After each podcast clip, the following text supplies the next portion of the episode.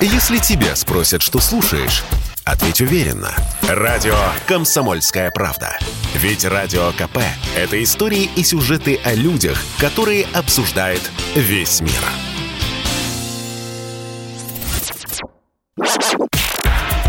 Союзное государство гарантирует.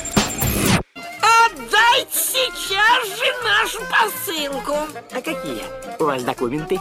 Усы, лапы, хвост. Ну вот мои документы. Здравствуйте! С вами Зинаида Юрьевич и программа «Союзное государство гарантирует».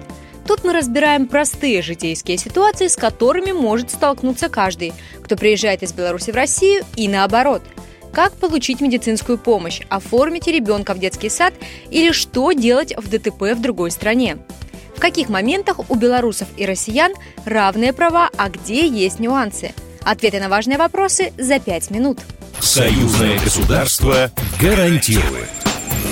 И сегодня расскажем о том, что нужно знать россиянину при трудоустройстве в Беларуси. Какие документы необходимы и с какими нюансами можно столкнуться. Разобраться с вопросами поможет Олег Такун, начальник управления политики занятости Министерства труда и социальной защиты Республики Беларусь. Олег, добрый день. Расскажите, есть ли какая-то разница в трудоустройстве в Беларуси между россиянином и белорусом?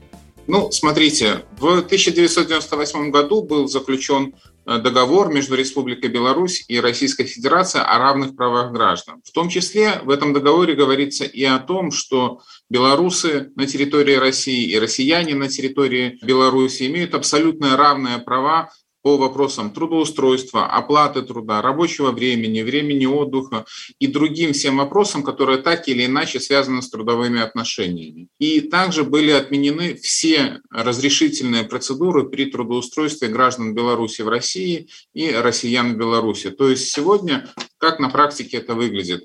Э, приезжает белорус в Россию или россиянин э, в Беларусь э, и трудоустраивается то есть без всяких каких-то бюрократических препон. А какой должен быть статус пребывания? То есть э, вид на жительство обязательно нужно получить?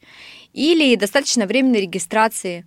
Имеет ли это вообще какое-то значение? Ну, точно так же, это обычное миграционное правило. Ну, вообще, собственно говоря, любой гражданин, даже и белорус, если переезжает в другую местность, то он тоже предпочтительно, чтобы он зарегистрировался Э, временно на той территории, где сейчас будет проживать. То же самое касается и россиян в Беларуси.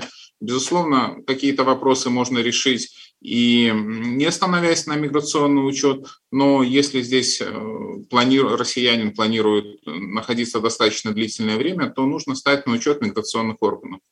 А вот российский диплом, он имеет такую же силу? И если да, то для всех ли профессий? К примеру, врач или учитель? Взаимно признаются документы об образовании. Конечно, есть нюансы в определенных узких сферах, но по большому счету, если, например, юрист приехал трудоустраиваться из России в Беларусь, то никаких особых проблем у него не будет. А какая будет трудовая книжка?